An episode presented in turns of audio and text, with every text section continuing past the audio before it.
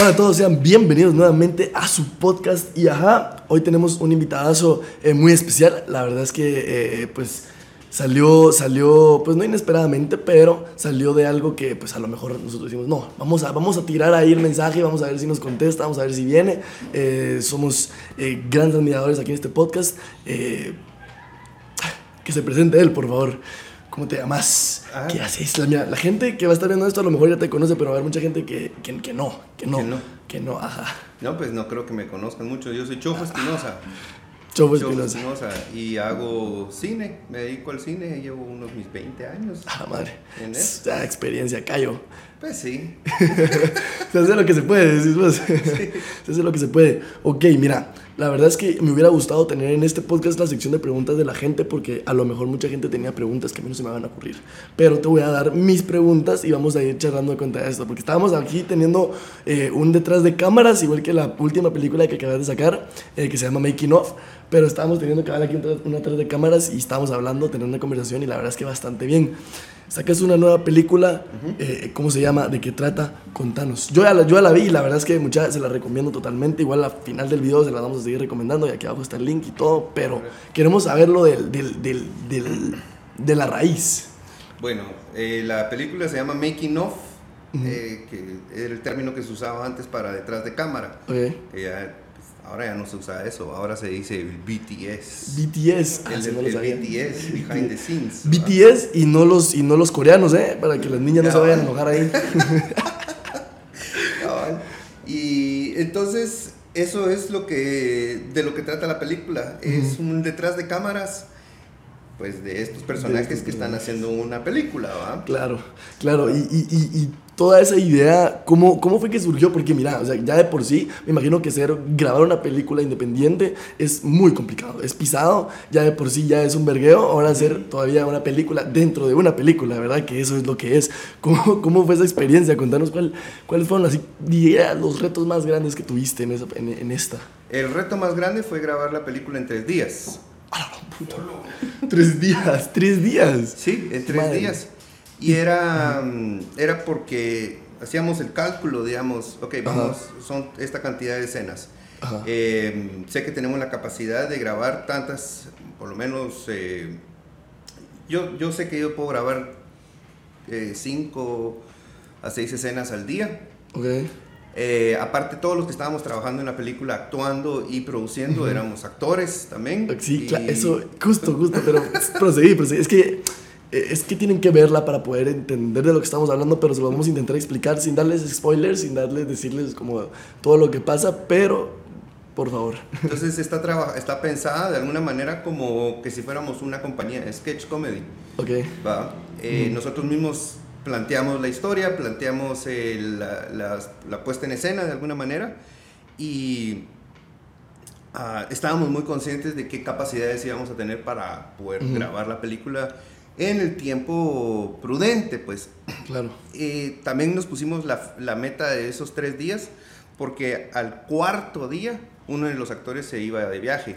Por eso salen... a-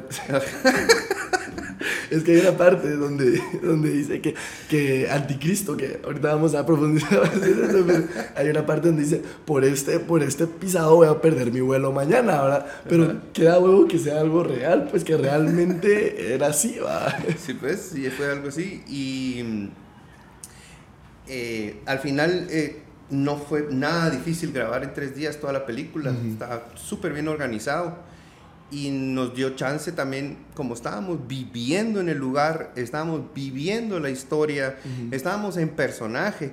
ah, Todo el tiempo, ¿va? Todo el tiempo. Había, estaba el equipo técnico real, el Claro. que nos estaban grabando sonido, que estaba Claro. haciendo fotografía, y, y Tatiana Palomo que nos estaba dirigiendo en la parte, parte actoral. Eh, pero... em, Actuando haciendo una película. Ajá. Entonces, a veces ellos se dicen que se confundían, que no sabían si, estábamos, si estaban hablando con el personaje o con la persona real. Wow. Y nosotros realmente ni, ni, ni, lo, ni lo estábamos considerando, así como que, ¿qué importa si se sabe si somos o no somos los personajes ahorita? Igual estamos siendo. Entonces, vivimos mucho el presente en ese momento, no, no nos anticipamos a nada, ni tampoco bueno, obviamente agarramos mucho del pasado, de nuestras experiencias. Se nota. Para ese entonces, eso, esa película se grabó en el 2011.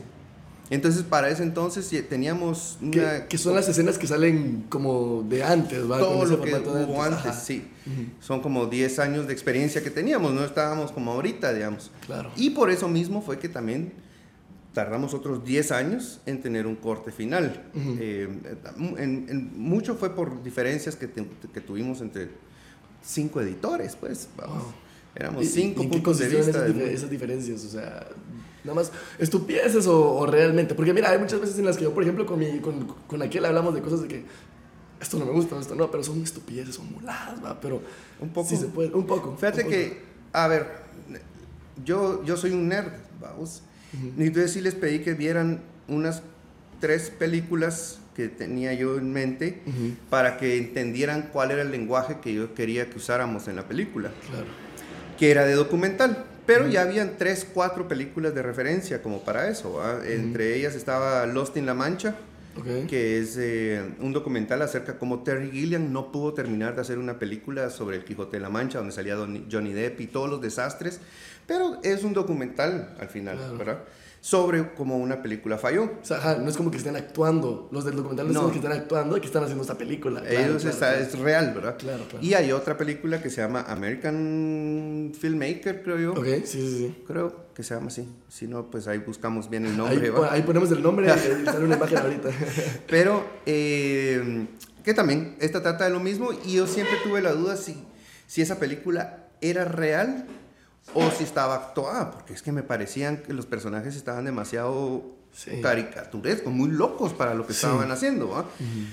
Eh, esos- entonces ellos no vieron esos, esos esas películas que les pedí que, les pedí que vieran y las primeras ediciones yo hice un primer corte rápido y se los pasé a, a Domingo Lemus que en ese entonces acaba de ganarse el Oscar por mejor editor pues el Ícaro ¿va? Y entonces eh, nadie lo sacaba del pedo de que estaba equivocado con su corte. El corte de él estaba respetando mucho eh, una, eh, una, una narrativa de ficción. Entonces no se atrevió a cambiar de tiempos, a cambiar de, de- de lugar las escenas Mm. o de hacer jump cuts o ser un poco más atrevido con, con el corte, sino lo dejó muy estándar. Entonces eso primero lo obligó a él a usar mucho material que, que no está chilero, que a mí, no me, a mí personalmente no me gustaba, o se sentía o sobreactuado o ya muy repetitivo. Pero para la, la dinámica de una narrativa de ficción normal era como que necesario, sí, esto va en los primeros 10 minutos, va ahora en los próximos 20 minutos hablamos de esto, entonces ahora cuál es el pedo de estos, entonces se tiene que decir así y así. Y esa película no, no, no correspondía a eso. Entonces hasta que un editor de Spiegler, Eduardo Spiegler, que es el que hace sonido en la película, Sí, que eh, pues, en, en- en paz que- murió, cabal, eh, él hizo un corte adecuado porque él se dedicaba al, al documental y sobre todo de una manera muy experimental. Él como que su escuela fue él mismo. Ujú. Él aprendió como él quiso aprender a editar, a hacer documentales, no... no, No siguió un guion como todos lo siguen, por así en decirlo. toda su vida me refiero yo también. ok, ok. O sea, digamos, él no fue a estudiar En la documentalismo. universidad de la ¿no? vida, dirían por ahí. ¿no? Exacto, Eso, él tenía un estilo muy propio. Entonces, eso se lo aportó a la película. Y hasta que él se murió, pues básicamente nosotros tuvimos acceso a los discos duros otra vez porque él se los había llevado a Nicaragua. Y no lo. Y no los devolvía, ¿va? Ok. ¿Y por, qué no los devolvía? Por lo mismo. Porque no quería que los que estaban editando siguieran metiendo sus manitas ahí así como que equivocadamente. y yo creo que ok, tenía razón. Ajá. Ok. Entonces de, de- de ahí salió esto. Entonces este corte que logré terminar yo está basado ya en la, en, en, digamos, la narrativa de, de Eduardo Spiegler, pues, que fue lo que él propuso, que, Claro. cómo podía contarse esta historia. Y, y él incluyó, aparte de mucho material de archivo, eh, una atepo- ate- atemporalidad dentro de la historia. O sea, que no todo sucede de manera cronológica, sino hay cosas que, que son del final, que están puestas al principio, Ok. ya no tiene la lógica de una narrativa de ficción. Sí, sí, sí, sí, si miras la película es como de que, ok, ustedes están hablando de esto y después de esto, pero, pero, o sea, al final sí llegan como que a un punto, ¿no? O sea, al final, el final todo lo que lleva es terminar la película. termina la película que él mismo dice que no tiene ningún puto sentido. O sea, no, o sea, o sea, vos actúa, esta película no tiene sentido. O sea, o sea, Anticristo está loco y nadie sabe qué pedo, pero él como que juega ese rol de ser, de ser como que el, el, el, cuerdo, ser el que, el que no quiere que las cosas se hagan como los demás quieren, ¿va? Exacto, y así pasó en la vida real, además. sí, sí, porque se llevó los discos duros, ¿va? Para que no nos siguieran trasteando. Y el otro, no un problema, pero sí, sí, pues algo que nos retrasó, y al final estuvo bien que nos retrasáramos por eso, es eh, Tatiana Palomo se tomó muy en serio que ella era la directora de la película. Y realmente perdió el control de, de, qué se, de qué se podía sacar de ahí. ¿verdad? Digamos, eh, eh, te ¿cómo lo pongo? Sí es buena ella para dirigir actores o para eh, hacer acting coach, pero en su cabeza ella no tenía el, como no podía visualizar la película. Y eso nos mm. retrasó como un año también. Hasta que entonces ya quedamos de acuerdo de que Tatiana su trabajo como directora de actores ya terminó, gracias. Va. Wow. Entonces, pero es, que sí son complicaciones, porque imagínate retrasarte un año, o sea, o sea, yo no me puedo imaginar eso, porque yo vivo en un medio en el que pues todo es ta, ta, ta, ta, todos los días, pero ¿cómo es, eso en, ¿cómo es eso en el cine, más en Guate? Me gustaría saber ese, ese, esa parte del medio, porque es complicado, ¿no? Porque toda la gente quiere poner lo suyo y me imagino que el ego también es algo que se maneja mucho, ¿no? Grueso. Gruesísimo. Eso definitivamente fue parte también de los problemas que tuvimos con esta película. El ego de todos nosotros chocando, ¿verdad? Y todos diciendo, no, pero es que mi idea es esta, ¿verdad? No, pero soy yo el que puso todo y entonces soy yo el que decide cómo va a quedar esta película. Ah, no, pero yo soy el que sale ahí, mi cara sale ahí, entonces yo soy... Y... Pero es que ese es el problema de hacer una película sobre una película.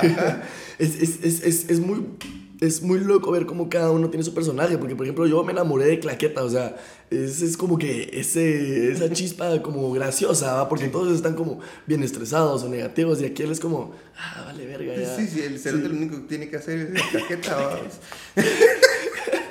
Y la, y la otra que era, que era arte, que hacía todo, que era, hacía ah, todo. Pero eso, o sea, ¿eso ya ustedes lo definieron juntos o cada quien dijo, ah, puta, a mí me llegaría? ¿O, cada, o cómo, cómo fue que designaron a cada uno?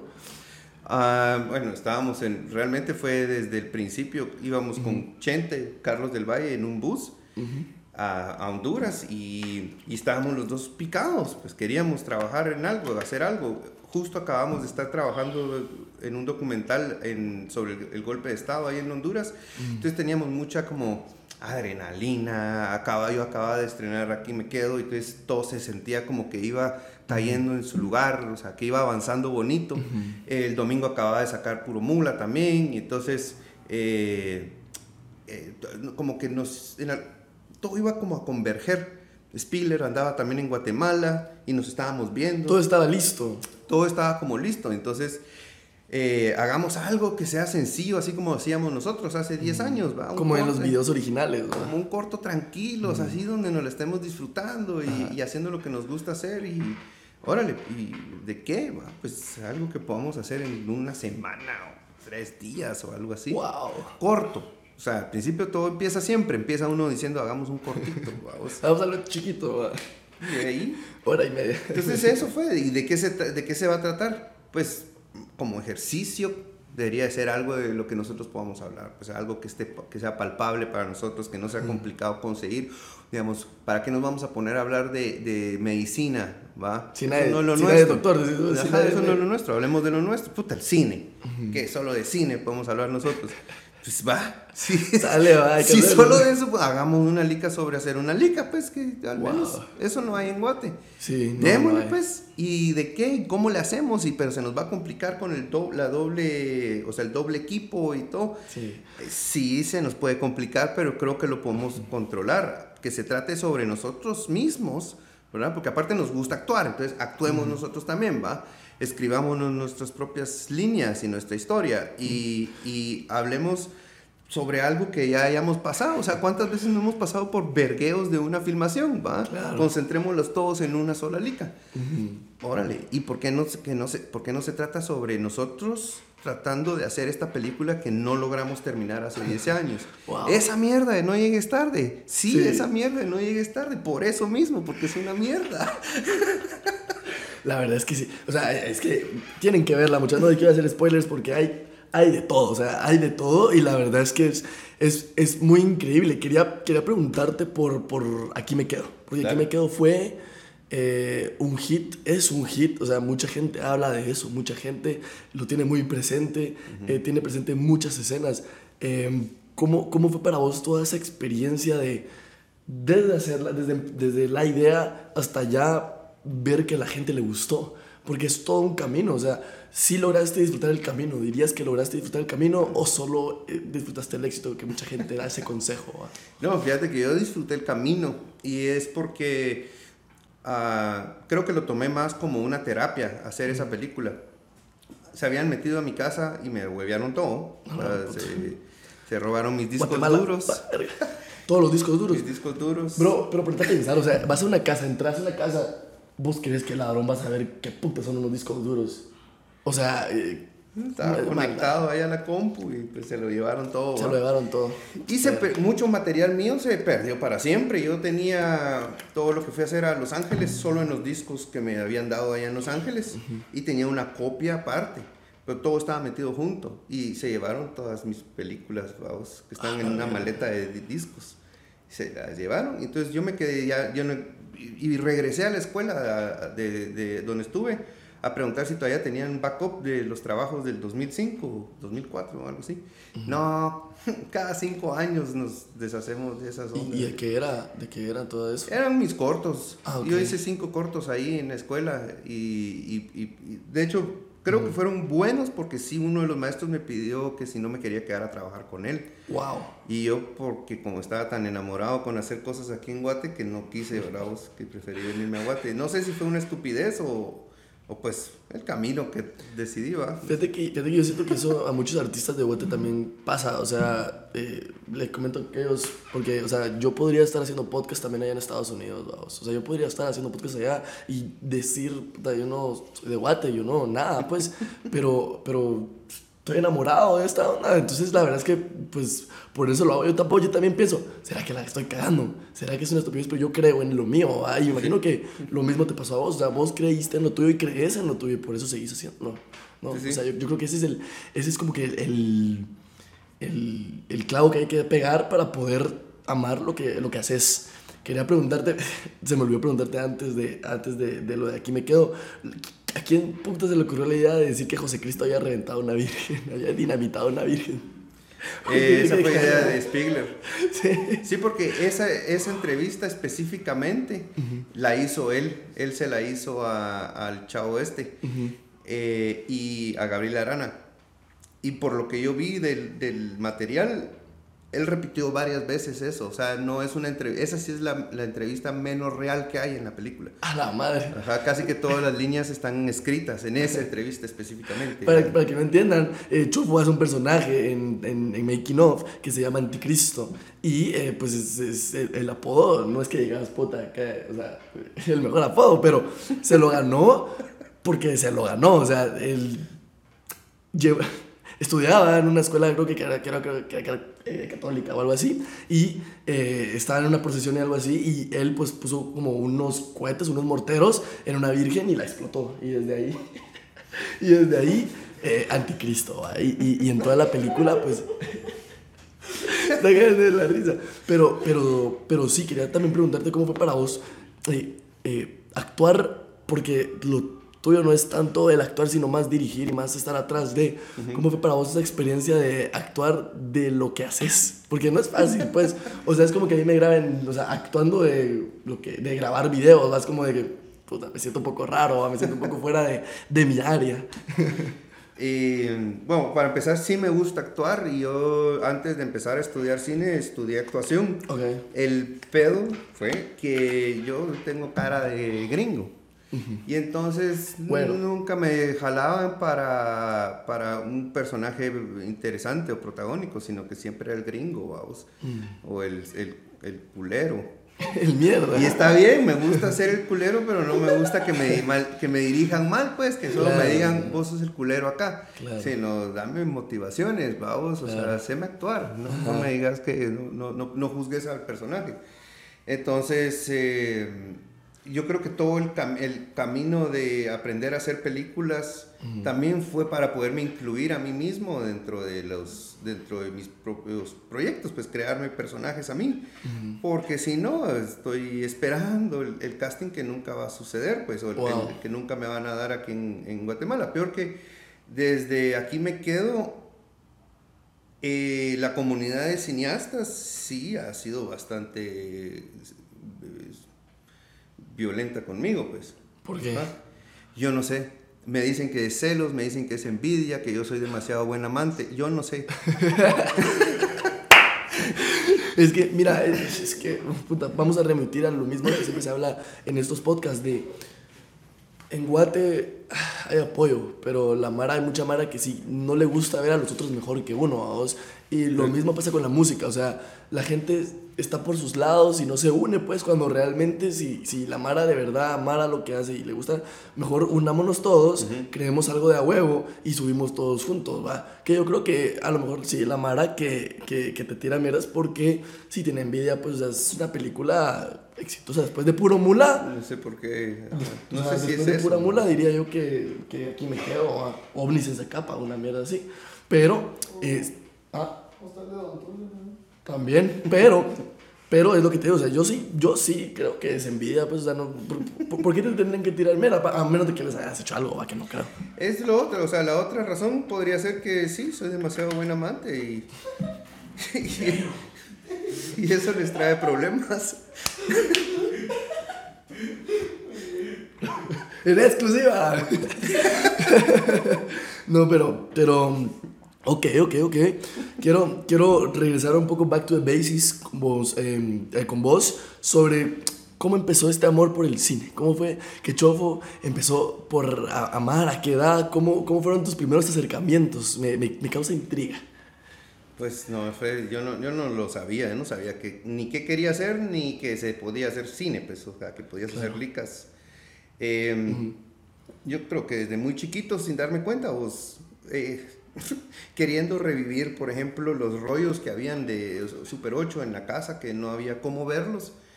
Ah, yo me inventaba máquinas con los juguetes para que tenía un helicóptero vamos, que le hacías así y daba vueltas en la hélice. Entonces traté de que pasara por ahí el rollo y que pasara una linterna y que se proyectara.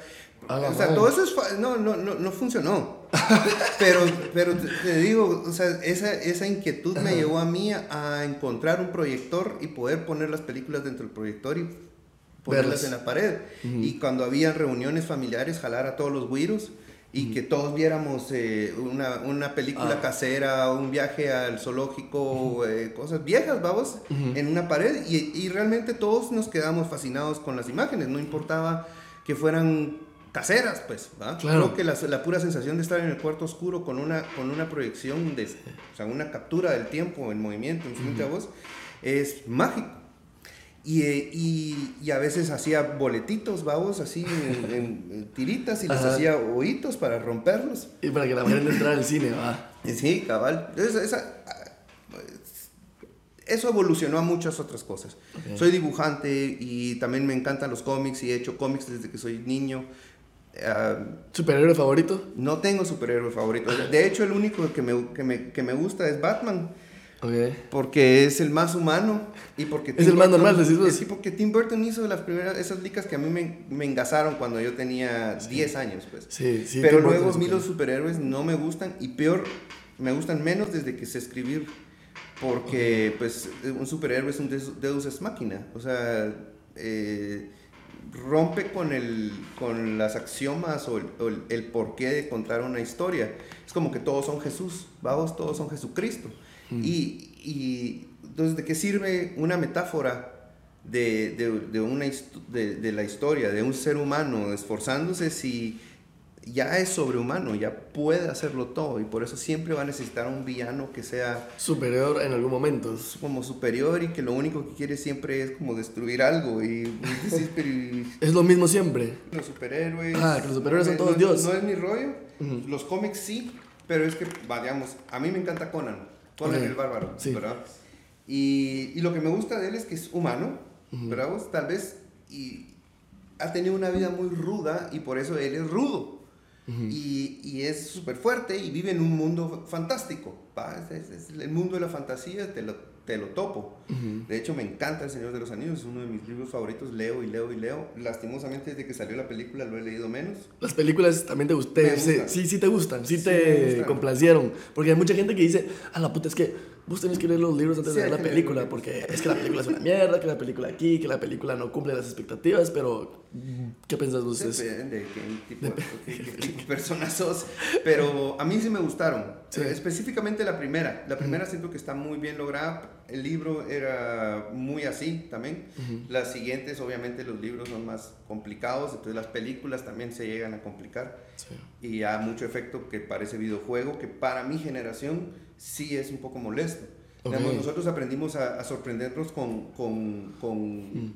Jurassic Park, digamos, ah, es mi película favorita. Jurassic Park son mis películas favoritas desde niño, pero sí, o sea, cuando yo la vi también me sorprendió, pues, o sea, pero para su generación que viene algo más sencillo, a lo mejor sí, es como de que, ah, madre. Empezamos, digamos, en los 80s empezamos a ver mucha, mucha fantasía, mucha eh, acción, aventura, cosa que no se miraba tanto antes, o tal vez no se, o, sea, o se subestimaba, subvaloraba. A partir de Star Wars, obviamente, pues cambia el, el, Star Wars fue ese parte de aguas. cambia la, la idea de, de, que en las películas para eso son casi que pues, vas a ver un mundo que no existe y ya lo puedes lo puedes contar de una forma visualmente estética. Ahí empezaron los ochentas resalta en eso. Los 90 como que se perfecciona, pero también pasa al exceso. Y entonces a, partir de finales de los 90 todas las películas con efectos digitales o son muy obvias o es como que, bueno, y, la historia, pues, ¿para qué, ¿para qué quiero ver un videojuego? Pues, yo prefiero ir a jugar. Claro. Todas las, a mí me encantan los videojuegos de Star Wars. Okay. Pero no soporto ver esas películas otras con efectos digitales. Son muy obvias. Dices. ¿Cómo? ¿Y cuál es la gracia? Claro, porque sabes, sabes qué es, así, va. Pero es que mucha gente dice lo, que se lo tripea y por eso dice, no, es que... Bueno, que se lo tripeen. Claro, no, que se lo tripeen, que se lo tripeen. Para eso es. ¿En qué lugar dices que estamos puestos ahorita? O sea, ahorita ya es... O sea, es que ya cada vez los gráficos van van eh, cambiando mucho y ya hay gente que dice, ah, es que yo no puedo diferenciar entre si esta cosa es real o, eh, o es mentira en una película. O sea, ¿cómo ves ahorita dónde estamos parados realmente o sea, en cuanto a eso? Yo creo que es una cuestión generacional porque yo ya estoy pensando como mi papá pensaba cuando era chavito. Okay. Y entonces creo que eso nos va a pasar. Siempre la siguiente generación viene con algo nuevo, eh, algo innovador algo que, que, pues va a cambiar en la siguiente década, ¿va? Y todos los que ya veníamos acostumbrados a una cosa, como que ya no, nos, no mucho nos gusta que, que... Se cambie ese tipo de cosas. Sí, pero eso es normal. Pues, claro. uno siempre quiere es que hay en el pasado, vamos. hay gente que no, lo, que no lo acepta, que nunca lo acepta, pues. O sea, hay gente que nunca pasa por ese proceso que vos pasaste que dices, ah, puta, pues es generacional, es algo que pasa. Hay gente bueno, es que mi generación es, somos los fans de Star Wars. Entonces creo que sí nos, nos duele un poquito que, que nos hayan dicho que, que, o sea, que Darth Vader desde el principio tuvo el traje de Darth Vader. ¿Cómo así? Yo siempre me imaginé que eso era una cuestión que había evolucionado desde el principio, o sea, el pisado lo encontraron donde sea que lo hubieran encontrado y le pusieron una mascarilla y ahí empezó, vamos. Y poco a poco el cerote, pues, así como ascendiendo, fue poniéndose piezas y, y su casco, ¿verdad? Con, cambió con la moda también. O sea, 10 años antes eso, el, el, el, sombrero largo tal vez no estaba de moda.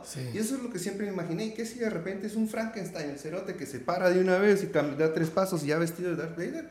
Eso no... Claro. Me, me mató faltó en ese personaje, faltó un poco más de desarrollo, dirías vos. No, era necesario, ya estaba puesto. La George Lucas te creó una mitología, él, él, mismo se disparó en, la pata también, vamos.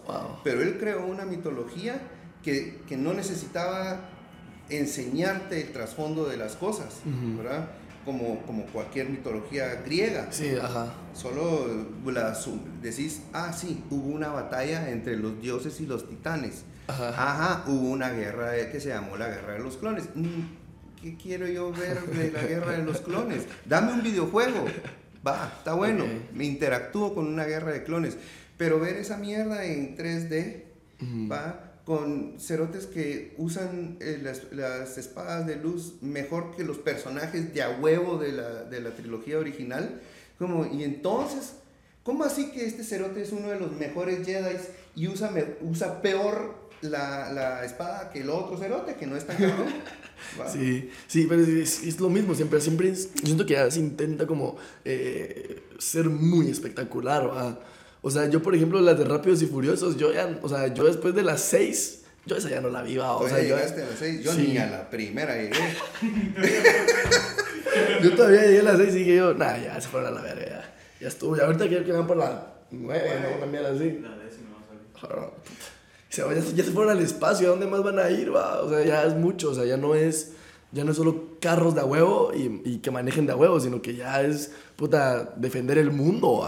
Es como ya, puta, ya, ya, ya, ya mataron el feeling que era de las primeras dos, tres películas, que era carreras y carros, sino que ya después ya metieron otras cosas, pero es lo que, lo que vos decías. Ya es algo, pues yo siento que, no sé si generacional en mi caso, porque todavía estoy joven, pero sí ese, a mí, ese trip a mí no me llega. Pero lo que vos dices, cada quien ve lo que quiere ver y como lo quiera ver. cambiando con el tiempo y yo lo que yo voy a disfrutar no va a ser lo mismo que vos disfrutar. Yo de hecho ya no, que, ya no veo películas. pues. Ya no.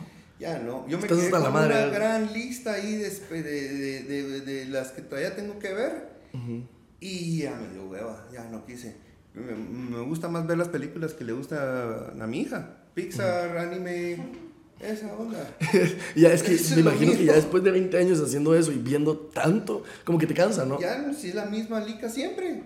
Siempre la misma lica y a los primeros cinco minutos ya sabes de qué va, que, ah, que va Sí. a parar esto y de qué va y de qué va la victimización. Porque esa es la otra onda. Si no es. Hollywood, es licas de victimización, vamos. Donde ah, la gran- tengo que sentir lástima por la Mara. Encima, o sea, Sí. Es ese, lo que hay. ese no es el objetivo de, para mí de, de una lica, pues, Ujú. ¿va? sentir lástima por alguien, empatizar, sí, Ok. pero sentir lástima por la Mara, no. A menos a mí ya me emputa eso. pues. Si yo Sí, puedo no. salir a la calle a sentir lástima, ¿para qué me voy a zampar dos horas a arruinarme sí. mi salud, pues, para Sí. sentir lástima? Pero hay gente que se le Es que es, que es lo que decimos, ¿va? O sea, hay gente que mm, pues, tampoco es como que diga, puta, si quiero sentir lástima, si quiero sentirme mierda, ¿va? Ah, pues, es que está bueno, pero vos querés darme un mensaje, mandame un WhatsApp, cerote. No me, lo me- no me metas dos horas de mensaje. No quiero. Solo el mensajito de, ah, mira, dal- Sí. sentir lástima por es esta más, mierda. ya me puedes mandar un emoji, un sticker y te lo entiendo. Es- Estábamos hablando, estábamos hablando ahorita antes de, antes de entrar sobre, sobre TikTok, sobre todo ese tipo de cosas. ¿Cómo, cómo fue eh, de promocionar Making of con, con, con todos esos clips? Porque hay escenas muy, muy específicas que son, son muy buenas, son muy buenas y, y dan para, para el clip. Me comentabas que vos los hacías, que vos los publicabas. ¿Cómo te, cómo te dio con eso? Porque nosotros también nos lleva a la verga a veces con ese tipo de creación Mira, estuvo cansado. Para empezar, making of, la peli- el, el estreno de la película Ajá. y toda la propaganda, eh, la promoción en TikTok, de alguna manera es una réplica o un colchón de la gráfica de promoción que tuvo la película anterior, Cargan. Ok. Pero no se podía hacer igual que Cargan, porque Cargan era un reto que, que nos pusimos eh, de hacer una película en tanto tiempo y nosotros enseñar el proceso. el- con, con ciertos parámetros también, ¿verdad? De que, bueno, eh, solo tengo 283 pesos en, en, en- quetzales en, en la cuenta. Ujú. Eh, mm, s- vamos a pedir aportes, sí, pero si, si eso, y nos vamos a basar en la, la cantidad de aportes que tengamos. Ujú. Entonces, si nos dan comida, ¿cuánta comida nos pueden dar? Ok, no nos podemos pasar de 15 personas en el set. Eso incluye actores y, y técnicos. Ah, que nos van a dar hospedaje, ¿cuánto tiempo? Pues solo nos dan 10, 7 días, 7 días nos dan. Ok, entonces esta historia no puede ser grabada en más de 7 días. Ah, ¿Cuánto puedo hacer yo al día? Eh, en Shela, ah, bueno, en Shela sí, yo soy capaz de hacer ah, 10 escenas al día, o cinco- de 5 a 10 escenas al día. Entonces, hagamos una historia que vaya. Bueno, en fin, esa fue la dinámica. Y no solo era el reto, sino que era crear una audiencia. En este caso era una audiencia específica para Cargan. Eso no quita que al haber hecho, al, al haber construido esa audiencia, esta audiencia también estaba interesada en Chofo Espinosa, de alguna manera. Claro. Tal vez no el 100%, pero había una, Había una influencia ahí. Entonces fue agarrar un poquito ese ímpetu que, que se quedó con Carga y aprovecharlo para esta película que ya teníamos 10 años y que, ¿qué onda, mucha? ¿Qué vamos a hacer con esta mierda? Estrenémosla de un solo, ya. Y si no la vamos a poner en cines, porque puta, qué vergueo ponerla en cines, hagamos un, un, un, estreno digital. Entonces fue un poquito adoptar lo que se hizo con Carga, con la diferencia de que no podía enseñar el proceso de haber hecho esa película, porque hmm. se grabó hace 10 años. Sí, Entonces, lo más que podía hacer era enseñar clips y, y me grabé con Vicente, con Carlos del Valle, hablando un poquito de, de las ideas, eh, le pedimos a Jimena que nos entrevistara, pero son como yo le puse ahí que, que, nos, que nos preguntara de esto y de lo otro y todo. Y yo saqué pues 15 segundos, 45 segundos ahí de, de, de, eso para armar un poco la promoción. Un poquito más difícil que cargan en ese sentido. Y me parece eh, interesante estudiar porque Cargan tuvo mucho más éxito a pesar de ser una película mm, pobre, más pobremente ejecutada. Es, tiene menos trasfondo, tiene menos... Eh, nivel actoral, podría decir yo, tal vez, o, o, historia, ¿va? Tienen una historia un poco eh, no tan interesante como la que Muy simple. Es mucho más sencilla la de, la de Cargam. Sin embargo, tuvo más jale en los estrenos, pero porque la audiencia se construyó específicamente para, para ese estreno. Para esos estrenos. Ok, mencionaba lo de los aportes, lo de, lo de las estancias y todo eso. Vi que el gobierno de Guatemala estaba... Eh, bueno, patrocinó lo que es el making porque al inicio ah, sale. Quiero saber qué tanto apoyo da, el gobierno, cómo se hace, qué proceso tiene es, qué tanta burocracia se tiene que pasar. Eh, si nos puedes contar un poquito más de eso, porque yo creo que esto a mucha gente le va a fascinar y es un tema muy importante porque es, es arte y, como sabemos, el arte, eh, todo lo que tenga que hacer creatividad en Guatemala, un poquito eh, váyanse a la verga, o sea, no, no, le echen tanto coco. De por sí se roban un chingo de dinero, pero, pero no le echen tanto coco a lo que es el arte. ¿va? Ok, bueno, eh, esto fue del 2021, el aporte que nos dio el Ministerio de Cultura y Deporte. Para ese entonces no existía lo que ahora existe que se llama espacios. Espacios ya es una cantidad determinada para apoyar el cine o, ciertas áreas de las distintas disciplinas del arte. En ese entonces era solo el Ministerio de Cultura y Deporte. yo me sentí capaz de escribir un par de cartas solicitando apoyos vi cómo podía yo, cuando, cuando estás pidiendo una, un aporte a o una coproducción, generalmente eh, no pedís el 100%, sino pedís como la otra parte que vos no, no, no has pagado todavía. Entonces garantizás que vos ya pagaste una parte. Ok. Entonces, te pones precio a todo el trabajo que ya hiciste. Digamos, todos esos 10 años de, de, trabajo, de filmaciones, de todo lo que venía, digamos, en esa película, todo tuvo un costo. Tal vez si no lo hicimos, no lo vimos, entre los cuates nos prestamos las cosas, nos dimos de comer entre nosotros, hicimos claro. cooperacha, pero se le puede poner precios reales. Entonces nosotros llegamos a decir, yo escribí una carta diciendo, ok, yo puse ya el 60% de esta producción, hmm. que fue unos, no sé, en ese... O sea que no están financiando totalmente, tal completo. No, para nada, no, eso yo pedí un, que ellos nos apoyaran con un 40%. Okay. El costo total, digamos que son 120 mil dólares por lo general lo que cuesta una película, a que ellos pagaran el 40%, que es como, ¿qué? 45 45 mil. Por ahí. Entonces, esa cantidad todavía nos dijeron, miren, no, no, podemos, pero podemos esto. Okay. Y como realmente eh, el trabajo ya estaba hecho, nosotros ya teníamos una película editada, eh, yo armé un reporte, no falso, pero tampoco un reporte de, puta, vamos a estar trabajando cinco meses en esto. No, la película ya estaba hecha. Solo teníamos que hacer ciertas cosas acerca del reporte para que mensualmente pudiéramos demostrar que estábamos trabajando en la película, que iba avanzando, que la estábamos editando y que íbamos a tener un primer corte en julio, agosto, por ahí. Entonces, aprobaron ese presupuesto como de... Se, se, tarda mucho en aprobar un presupuesto de esos. Como de dos meses. Ok, no está mal. Sí, ahora, en donde falla mucha gente es en, primero, pedir una cantidad grandísima. Dos, pedir el 100%. Eso casi que no solo en el, en el gobierno, sino en cualquier cosa. No, no vas a pedir el 100% de, de, de, tu... De todo lo que estás haciendo, pues Aparte de que vas a perder control, pues el, el poder de tu, de tu trabajo. Sí, porque ellos, lo que están pagando, ellos tienen el control de lo que va a salir, lo que vas a hacer y todo. Porque ellos están poniendo pues todo... Si ya va a haber un aporte de 10 mil quetzales, 10 mil dólares, que fue por ejemplo el de Tortex para, para Hostal Don Tulio, eso ese 10% era como el, e, esos 10 mil dólares que ellos nos dieron, era el 5% de, de, los costos. Totales. Eh, es medio que inflados, ¿verdad? De, de la producción, pero eh, sí teníamos como demostrar que nosotros estábamos pagando más de, como el 80%, pues. Entonces lo mismo pasó con, con, con, ese proyecto, con Making Off. Y el Ministerio de Cultura y Deporte pues, nos dio el, el, eh, una cantidad que, que, fue pues un aporte para... para pero cualquiera puede llegar... Editar, en todo caso, para editar. Para editar, ok. Y, pero cualquiera puede entrar al ministerio y decir, poner una solicitud okay, o, ahora es diferente, pero sí puedes. Sí, puedes. Ahora, lo que sí necesitas es ser un ciudadano, o sea, ejemplar. Eso quiere decir que pagas impuestos no tenés faltas, no tenés... Eh, o sea, que puedes... La única forma de demostrar que no tenés faltas es que puedes actualizar tu RTU. Entonces vos tenés que entregar un RTU actualizado.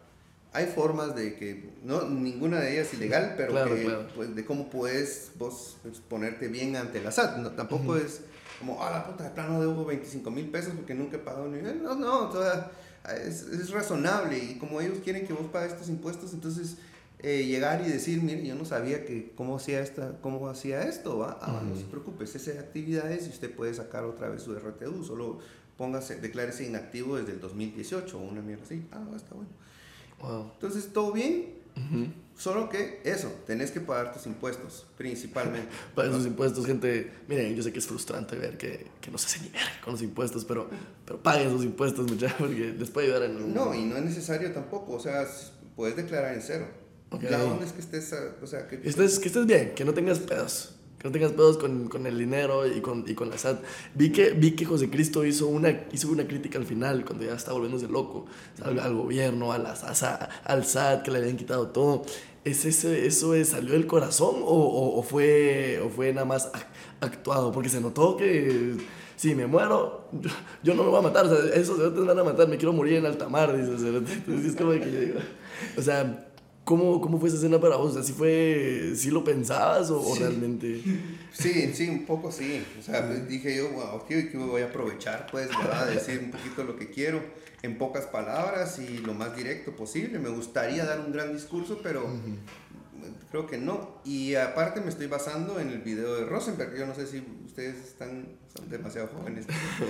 Mira, el, el, apellido creo que lo ubicamos todos, pero el video no como tal. O sea, explícanos, porque aquí somos, sí, eh, pues, este abogado eh, mandó un video a Canal 7, creo que fue. A un, a un, periodista, un reportero. Y entonces el video decía, yo soy eh, tal, tal, Rosenberg, y si yo muero, estos días, ¿verdad? Fui asesinado por el presidente Colón. Y entonces ese video destapó, y como si se murió, sí, lo asesinaron. Sí, eso, eso, es que por eso me suena el nombre, porque sé que, sé que algo le pasó, pero no sabíamos que por eso, que por ese video. Wow. Entonces, eso es el, el, año siguiente del Rosenberg, pues, o sea, es, es, es el plano Rosenberg, así lo conocemos nosotros. la película, pues, lo que hicimos. Qué cool. Ah, hiciste un Rosenberg vos. Pero pues, o sea, son entre nosotros, va, nuestro chiste interno. que queda huevo, queda huevo que puedas haberte liberado un poco en, en, el rodaje, ¿no? Pero la verdad es que ese es un tipo de cosas que uno cuando mira dice, ah, puta, me gustaría saber más de por qué dijo esto, ¿va? Porque siempre, siempre sí, sí tiene un trasfondo, ¿va? O sea, yo estaba así como que, ¿será que le pregunto? Porque no sé si, si de verdad solo o sea, fue actuado o de verdad sí, pero mira, resulta que sí, la verdad es que, la verdad es que sorpresa total. Quería, quería preguntarte... Solo un, un detallito antes, eso de que muero en alta mar es porque justo en eso, yo soy un fanático de, la, de los piratas, ¿verdad? De la, de la, era de oro de los piratas, 1600, 1800. Okay. Yo soy un fanático de esas. ¿Y las películas? Sí, de hecho sí. o sea, no me molestan los piratas del Caribe, las primeras tres por lo menos. Para mí son muy buenas. Para mí lo que hace Johnny Depp en esa actuación es brutal. Es muy brutal. Y me gustan las películas de piratas, aunque hay muchas muy aburridas, pero sí, sí me gustan. y la onda es de que justo el libro que acababa de leer se trataba de este capitán que armaba a su equipo para hacer un, un asalto. Y la, la onda de buscar a su, a su first mate, ¿verdad? Al timonero, al- a la tripulación, a los que hacen, no sé, es como buscar tu crew de filmación, ¿vamos? Y que cada uno tiene que ser muy específico y cabrón para esas mierdas, ¿vamos? Y decir, este es mi, mi equipo de sueño, mi dream team, ¿verdad? Ajá. Y, y entonces yo sentía que cuando estoy haciendo una película, pues estoy capitaneando un barco, barco pirata. Porque Pirata, gusta claro, la- claro, claro. No es un yate, es un barco pirata, ¿va? que quede claro ahí. Y por eso es de que el anticristo hace ese guiño a, a mi fanatismo del- de los piratas, soy un capitán. Soy un capitán, tripulación. Qué bien saber eso, porque la gente que ahora vaya a ver la película eh, eh, va, va a poder eh, eh, entender muchas de esas cosas, ¿va? Que también quería preguntar eso del formato digital. ¿Cómo, ¿Cómo va eso? O sea, o sea, porque yo nunca había usado ese formato, o sea, para una película, lo de Vive, Vive Online, creo Ah. que se llama. O sea, nunca lo había usado eh, y ya me contaste que fue porque tuvieron esa decisión de, de no sacarla en, en cartelera, sino sacarla en, en online. Pero, ¿cómo, ¿cómo fue eh, ese proceso? ¿Hu- ¿Hubieron dudas al momento de decir, ok, subámosla y a ver qué tal le va? ¿O, o tuvieron problemas con la plataforma? No sé si la plataforma es de aquí o, o de, o de dónde es. Quería, quería saber un poquito más de eso. Bueno, para empezar, la plataforma sí es de aquí. Ok. Eh, es de aquí de a dos cuadras, por cierto, porque Ay, la no. empezaron los de mm, eh, Trovayas Ah, ¿en serio? con la por cierto- pandemia. Sí, que, que, que por cierto acabamos de ir a un show con Wally Godínez. Saludos, Wally, si estás viendo esto, pero... Eh, ah, ok, fueron ellos. Sí, porque eh, entonces ellos querían seguir con los shows, con, sus- con sus, con, sus, con, sí, con sus toques y todo. Entonces tal vez no podían abrir el bar, pero se las ingeniaron para de todos modos siempre poder vender en línea sus shows. Y como la Mara empezó con, a transmitir en, en, eh, antes del OBS, incluso cuando eh, Zoom. Ok, sí, sí, Zoom, Todo el mundo con Zoom, entonces empezaron conferencias, pero también empezaron shows, ¿va? Ok. Ah, se trababan y... y todo. mierda. Pero uh, la gente se prendía a eso y Claro. pagaban por ver en línea, porque estábamos en, en el principio de la pandemia. Claro, todos encerrados, nadie afuera. Y entonces ellos evolucionaron, ¿va? Tienen shows, ponen películas, hacen un montón de espectáculos, básicamente. Claro, sí, Y yo, yo, por mi parte, quiero apoyar esas, esas iniciativas, pues entonces Ujú. quiero poner mis, pro- mis proyectos en una plataforma que también cumple la función de lo que yo busco. Ujú. Eh, no es tan conocida, obviamente. Sí. No es como meterme a Netflix, pero Claro. tampoco me puedo meter a Netflix. Entonces aquí estoy de uno, ¿verdad? Sí. Puedo ayudarlos a ellos y ellos me ayudan a mí. Y, y al mismo tiempo, pues estoy también, desde mi punto de vista, evolucionando a, a las nuevas narrativas, digamos, en el sentido A los de... nuevos formatos, decís vos, de presentación de ese contenido. Sí. Porque mucha Mara, es que sí, mucha Mara ya, por ejemplo, está dejando de ir al cine. Ahorita más porque ya salimos de la pandemia, pero yo siento que va a volver a bajar. Porque antes de la pandemia yo siento que estaba bajando por Netflix, por eh, Hulu, por HBO, Sí. por Paramount, y, y va a seguir bajando. Siento ahorita porque acabamos de salir de pandemia y todos quieren estar afuera, pero sí siento que está bajando y esa transición a lo digital es, es, es bastante buena. Es bastante buena. Acuérdate que los cines hacen lo que ellos quieren. Digamos, no los cines comerciales sí hacen lo que ellos quieren. Ellos ya saben qué, tipo de público va a llegar a sus películas. Son los que van a los centros comerciales. Ah, los que llegan y consumen y, y que van en pareja o que van en familia. Vamos a empezar un poquito más relajados. Estamos hablando ahorita de la película de Mario Bros. que se ve muy bien. La verdad es que para mí la lograron bien. Metieron casi todo. Pero ya lo que Chofo le cae en la verga. Hay algo que me cae en la verga de los trailers que he visto. Ok. ¿Vos has jugado Mario Bros? Sí, Va. siempre. ¿Has jugado Mario Sunshine? Sí, lo he Sí. jugado, sí. ¿Cómo dice Mario cuando empieza el juego? Ah, no me acuerdo. Va. ¿Has jugado Mario Kart? Sí. ¿Sí? Va. Cuando escoges a Mario, ¿cómo dice él? Mario. Ma- ¿Ah? Mario. Él habla así. No, es que no puedo hablar Mamma mucho. mia. Ajá, italiano. Y aquí es un gringo cerote. Cuando lo hizo otra vez, y el, y el que lo va a doblar a huevos va a ser Luis Miguel otra vez. otra vez esa mierda. ¿Vos viste el, el jorobado en Notre Dame? Sí. Va, es un pisado jorobado que tiene problemas de audición y que es feo. Y ¿va que vos? no habla. Y que. Sí, aparte de Ah, hecho, huevo, tenía ah, un poquito de dificultades eh, mentales. Claro, se nota, se Ah, nota. no, y en el libro también. ok. Ah, no, pero el, el, el, el Ricky Martin, el cerote que le hace la voz. Entonces, así como- ¿Pero por qué crees que pasa eso? Porque, a huevo, ah, tienen que, la Mara tiene que. Pues es un poquito como la, la inclusión, digo yo. vamos. ¿Cómo miras eso? A la puta, bueno. Ya que nos metimos en esta mierda. Debería ser, para empezar, italiano, no Sí, gringo, vamos. claro. Claro, claro, claro. Sí, debería ser Eso italiano. es lo que me cae en la verga, pero de ahí sí, sí quiero ver esa película. Lo lograron muy bien. Cuando meten, metieron Mario Kart, metieron hasta Yoshis y todo. O sea, O sea, la- cómodo, ajá. Y eso es lo que disfruto. Yo, yo juego Monopoly de Mario eh, con mi hija, puta, nos echamos todos los, el Mario Galaxy o el Mario Wii, los dos juntos. Sí. Para mí el Mario Galaxy para es, eh, para mí está en el top 3 de Marios, el, el Mario Galaxy. Ah, es algo revolucionario, es algo muy da huevo, la verdad. Pero ya que abrimos la caja de Pandora y llegamos a la inclusión en el cine. Dale. Barbie negra. La voy a tirar de una vez para allá. No, la sirenita negra. Para mí, eso. mm, yo soy muy de ser fiel a lo que fue. O sea, si el original es así, te déjalo así. Pues, o sea, yo entiendo que son películas para niños y que la inclusión tiene que ser y yo. Pero, ok, yo no, esa no lo voy a ver, va. O sea, a mí no me importa, o sea, a mí me vale verga. Pero sí soy creyente de que tienes que ser fiel a lo que fue el original, va. O sea, yo sí soy mucho de. Si es original así, déjalo así. Es que la sirenita creo que pasa en Finlandia, ¿no? O en algo así. Una mierda así. Como que. No, ¿Qué Claro, o sea, ¿Cómo? la pigmentación de piel no va de concorde a lo que a la locación va. Ajá, no sé si eso es racismo, pero si es racismo está bien aceptarlo también. O sea, mira, o sea, yo no lo veo, o sea, si a ti no te gusta eh, la sirenita negra, tampoco, o sea, tenés el derecho de hacerlo. O sea, ya el problema es cuando decís, ah, es que no me gusta porque es negra. Es que ahí es el problema, ya, o sea, ajá. para mí ese es el vergueo. Mira, yo más lo veo en, en la de La Dama y el Vagabundo. Ok. La, la película live action, ¿va? Ok. Que para empezar, me, encantó ver la parte donde la, la canción de. Yo no sé si ustedes han visto esa, pero como yo las he visto por mi hija, y aparte que sí soy un. La dama y el vagabundo sí la he visto. Eh, El live action creo que no. No es la gran cosa.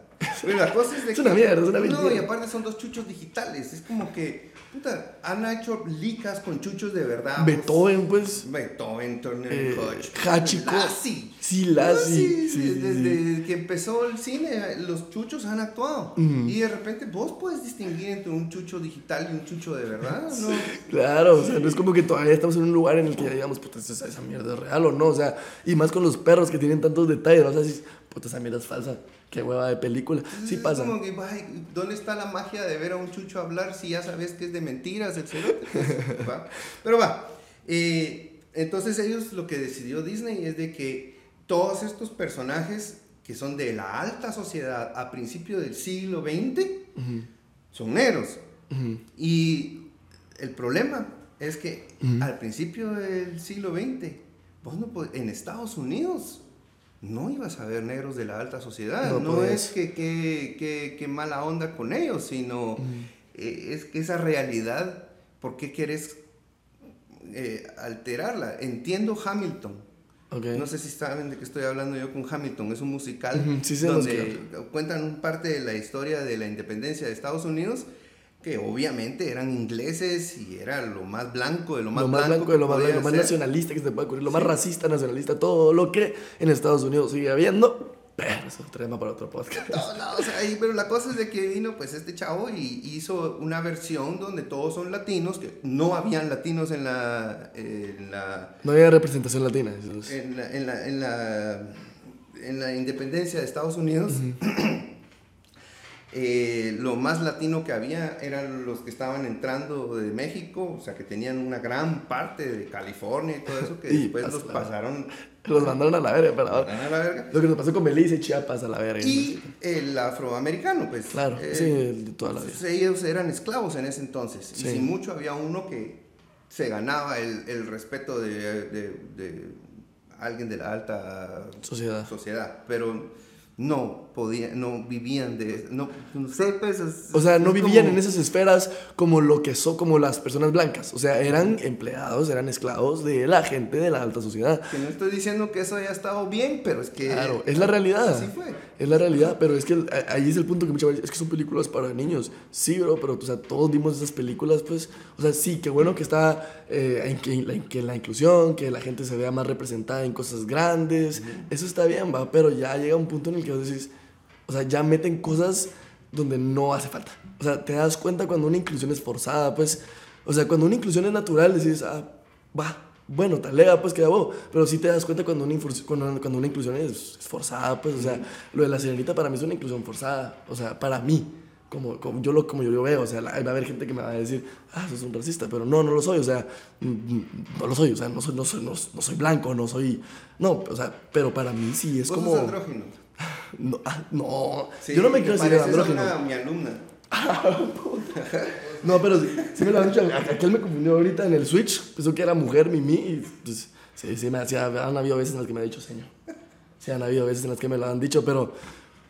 Pero sí, sí es esa inclusión que yo digo, verga. O sea, por ejemplo, con lo de Buzz Lightyear. No sé si te enteraste de eso, que hubo un beso gay Ah, sí. en, la, en la película y se hizo un gran verga porque era un puto beso gay. va. Yo digo, bro, o sea, solo es un beso, pues tampoco es como que hayas dicho, puta. Buzz Lightyear es gay, ¿sabes? O sea, ahí es cuando ya metes una inclusión muy forzada. Pero si es un guiño o cosas así, es como que para mí es como, bueno, no, no importa. O sea, va- va- vale verga.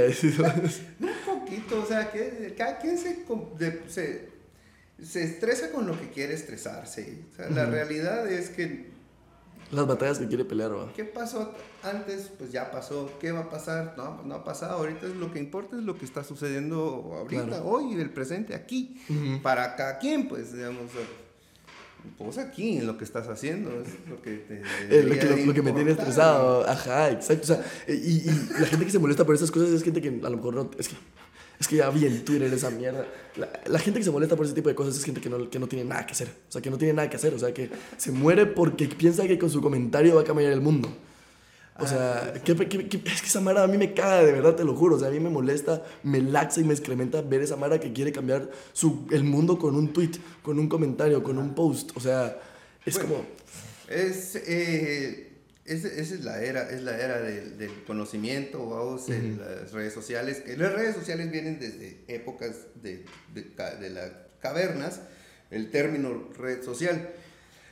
Pero ahorita lo que está sucediendo es que, me voy a meter aquí a otros pedos, pero esto es filosofía, o sea, de la poca filosofía que sí he leído yo. a mí me gusta filosofía, no me gusta leer filosofía, pero esta lo tuve que estudiar. Eh, puedo poner una alarma para que la gente sepa que estamos hablando, eh, no- para que no lo saquen de contexto, ¿va? porque la gente es una mierda. Pero, bueno, Entonces, ah, resulta que cuando vos crees en Dios, ah, te da consuelo de que Dios está viendo todo lo que haces y que entonces Él sí sabe por todo, o ella sabe por todo lo que has pasado, ¿verdad?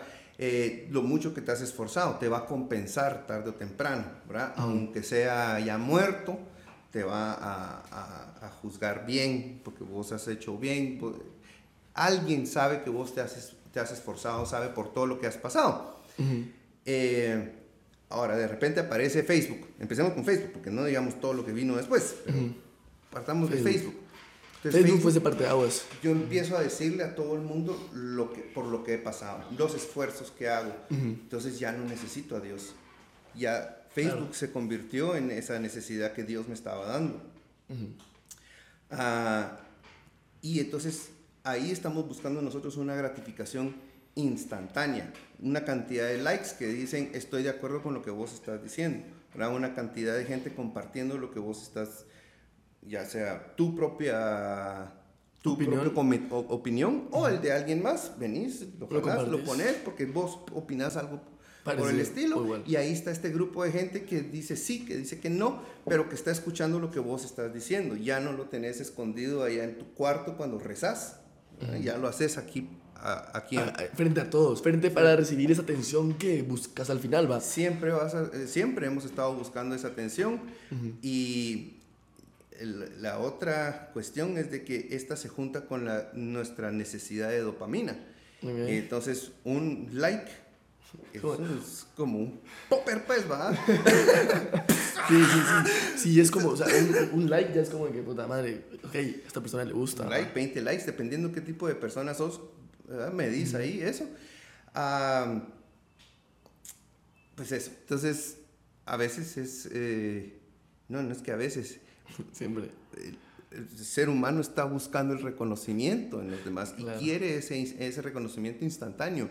no, ya no quiero yo esperar a, a, a tener 40 y escribir un show libro, ¿verdad? Sino ya tengo 19 años, men, yo tengo mis redes sociales activas, ¿cómo va a ser que no, no esté teniendo yo esa respuesta viveza. inmediata, ¿verdad? Claro, claro. O sea, tener ese, ese, ese feedback inmediato es súper importante, ¿verdad? Porque comentarios, los comentarios también son bien importantes. O sea, puta, imagínense el mundo si Instagram tuviera dislikes. Puta, o sea, se cae. Se cae, o sea, si, si Instagram tuviera dislikes, la gente se muere, o sea, se vuelve loca. Si ya de por sí es un problema depresivo en las nuevas generaciones, eh, eh, nada más los likes, que los likes son cosas buenas, o sea, si ya de por sí es una cosa depresiva, imagínate si tuviera dislikes, ¿va? o sea, todo ese tipo de cosas ya controla todo, pues, o sea, ya controla todo lo que hacemos, todos los proyectos, bueno, casi todos los proyectos que hacemos, o sea, siempre buscamos esa atención como vos decís, y, y, y la verdad es que sí, es un, es un trip bien jalado pensar en eso y hablar de eso, porque podríamos hablar de muchas cosas, pero ya estamos llegando al final, quería preguntarte por una cosa que habíamos estado hablando aquí,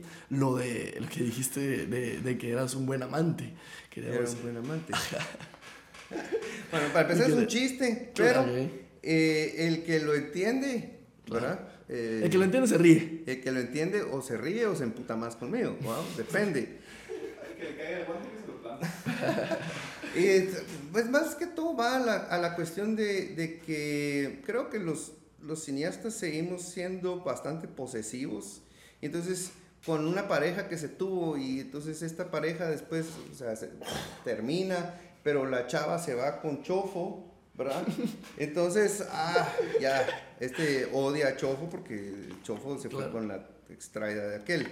O yo ahora estoy con la que estuvo, ahora me vengo a enterar que Chofo estuvo con esta chava hace como cinco años y... Bueno, verga, pero es que cinco años es un vergo, pues, o sea, ya, o sea, no es como que digas, puta, la otra semana, acaba de terminar, ya la otra semana anda con aquel, o sea, es que ese es el vergueo, ¿Qué pues. puedo decir yo? La gente está llena de códigos por dentro. pues, no sé cómo se los amparon con, con clases innecesarias o yendo a misa. Yo no sé cómo arruinaron el cerebro de la gente, pero pues creo que Vos estás seguro de lo que haces, lo que haces, pues, y la tranquilidad te la das vos mismo, pues, o sea, al final, pues, ¿qué, qué, qué, qué más daba? Entonces, eso es, el- te digo, si, na- si no es porque me ven como competencia y quieren que yo deje de hacer películas porque de verdad ya, no, no, que Choco ya no haga películas, o porque odian lo que yo hago, que pues sí, ¿qué, qué tiene? ¿Qué vas a hacer, va? ¿Qué? Pues, si no, no le va a gustar a todo el mundo. Claro, ¿verdad? siempre van a haber personas que te van a, te van a decir que no, ¿ah? siempre van a decir personas que te van a decir que te van a tirar la mierda. Y así queríamos terminar. Antes quería,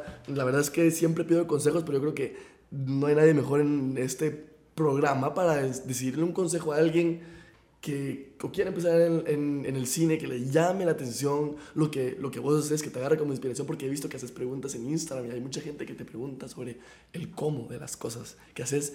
¿Algún consejo que quieras dejarle a la gente que quiere tu consejo?